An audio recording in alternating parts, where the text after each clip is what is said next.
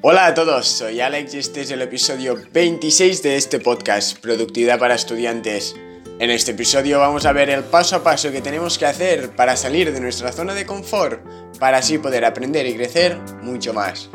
Este es el episodio 11 de la segunda temporada, Crecimiento Personal para Jóvenes. Ahora, empecemos. Como os acabo de decir, hoy vamos a ver qué acciones debemos tomar para poder salir de nuestra zona de confort. Antes que nada, pero me gustaría hacer un breve recordatorio sobre qué es la zona de confort y sobre los beneficios de salir de esta, tema del que hablamos en el anterior episodio. Así pues, la zona de confort es ese estado en el que ya lo tenemos todo por mano y nada nos supone un desafío o esfuerzo. Es decir, es cuando ya sabes todo lo que necesitas saber y te acomodas en esa posición. Así pues, esto lo que hace es que te quedes estancado y no puedas seguir mejorando y aprendiendo. De este modo, si te fuerzas a salir de tu zona de confort y ponerte en nuevas situaciones desconocidas e inciertas para ti, vas a experimentar varios beneficios como una mejora en tu productividad, vas a aprender mucho más y por lo general vas a seguir creciendo y mejorando cada día, a la vez que vas expandiendo tu zona de confort. Dicho esto, vamos a ver 7 acciones que podemos tomar para salir de nuestra zona de confort. La primera de todas es di que sí más a menudo.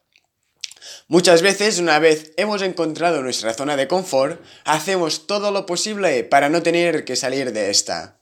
Todos los imprevistos y nuevas oportunidades nos parecen una amenaza a nuestro estado actual de comodidad.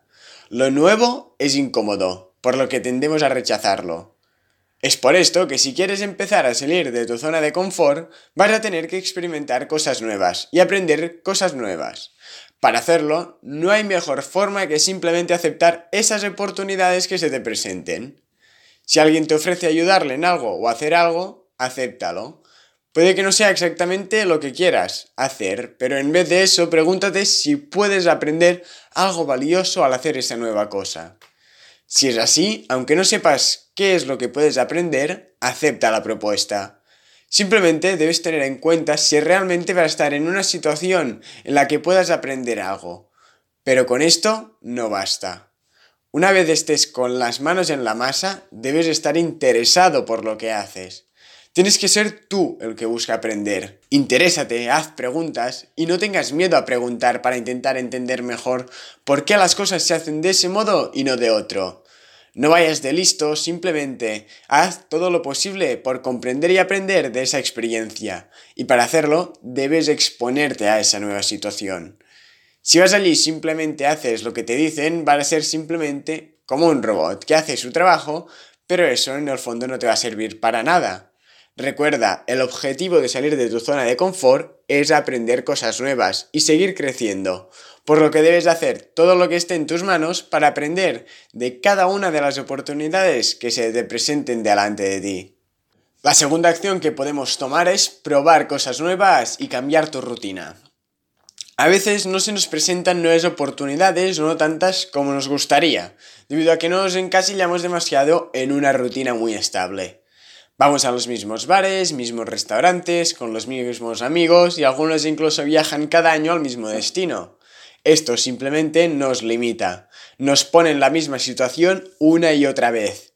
Si realmente queremos aprender y crecer, deberemos exponernos a nuevas experiencias, por lo que cambiar nuestra rutina es clave. Puedes empezar por simplemente ir a un bar distinto cada semana en vez de ir siempre al mismo bar donde ya conoces a todos y siempre tomas las mismas cosas. Eso es tu zona de confort. En cambio, prueba a ir a otro bar y conocer nuevas personas, probar cosas distintas y, en definitiva, salir de tu zona de confort y exponerte a nuevas experiencias. De igual modo que con el consejo anterior, no basta con cambiar tu rutina, sino que debes exponerte a esta nueva rutina, con una predisposición a aprender y probar cosas nuevas. Ir a un nuevo bar para pedir el mismo café de siempre y sentarte en un rincón con los auriculares o los mismos amigos no va a servir de nada.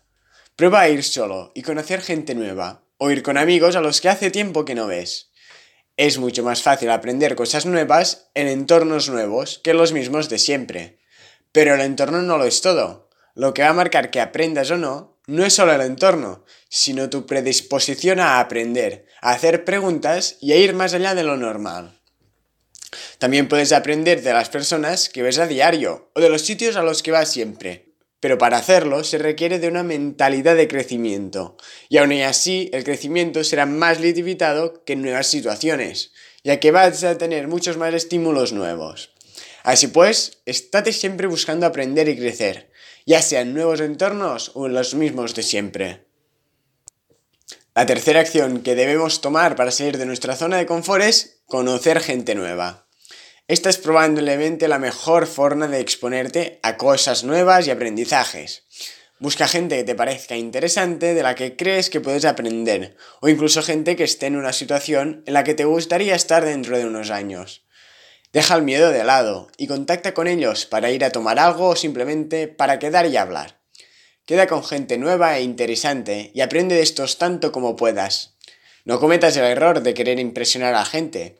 Es mucho mejor escuchar que hablar. Recuerda, tenemos dos orejas y una sola boca, por lo que debemos usarlas en consonancia.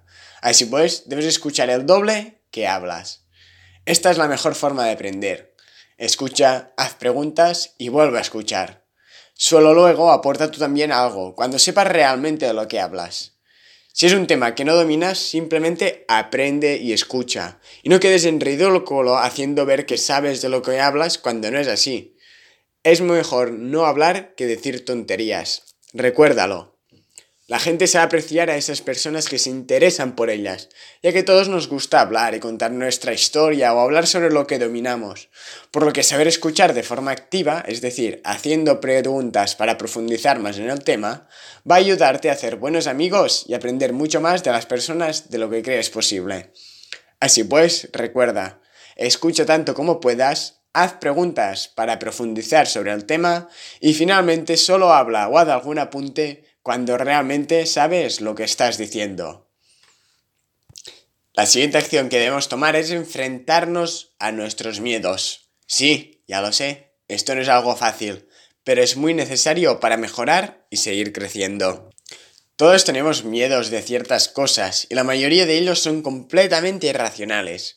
Por ejemplo, el miedo a hablar con alguien a quien no conoces. ¿Por qué deberías tenerle miedo? ¿Acaso te va a morder? Yo no lo creo, por lo que lo peor que puede pasar es que pase de ti y no quiera hablar contigo. Y cuando eso pase, pues a otra cosa que nos vamos. No te empeñes en el rechazo, un miedo muy común hoy en día. Simplemente debemos afrontar nuestros miedos y ver que en realidad no es para tanto, y que en muchos casos es mejor hacer eso que nos da miedo que no hacerlo. Como es el caso de hablar con gente nueva. Algunos no van a querer, pero otros sí, y algunos van a convertirse en amigos tuyos y vas a aprender mucho de ellos. Los rechazos que vas a recibir no serán cómodos, pero por eso estamos aquí, para salir de nuestra zona de confort. Los beneficios de hacerlo van a ser a la larga muchos mayores que los perjuicios o los problemas. Así pues, enfréntate a tus miedos y date cuenta que en realidad no eran para tanto. La siguiente cosa que podemos hacer es aprender algo que nos interesa y ponerlo en práctica. Aprender es un paso clave para salir de tu zona de confort. Lo que pasa es que hay gente que vive en una parálisis por análisis. Es decir, están en un estado continuo de aprendizaje, pero nunca aplican eso que han aprendido, debido a que tienen miedo a fracasar, por lo que lo rechazan poner nada en práctica, hasta que lo sepan todo y sean unos expertos. El problema de esto es que uno solo puede aprender hasta cierto punto con la teoría, el resto se aprende haciendo. Así pues, deja de ser tan perfeccionista y date cuenta que en realidad el perfeccionismo no es más que una excusa para no poner en práctica eso que has aprendido para evitarte la posibilidad de fracasar a lo que tanto temes. El perfeccionismo es procrastinar. Pero tal y como dice Zig Ziglar, no hay que ser genial en algo para empezar, pero hay que empezar para ser genial en eso.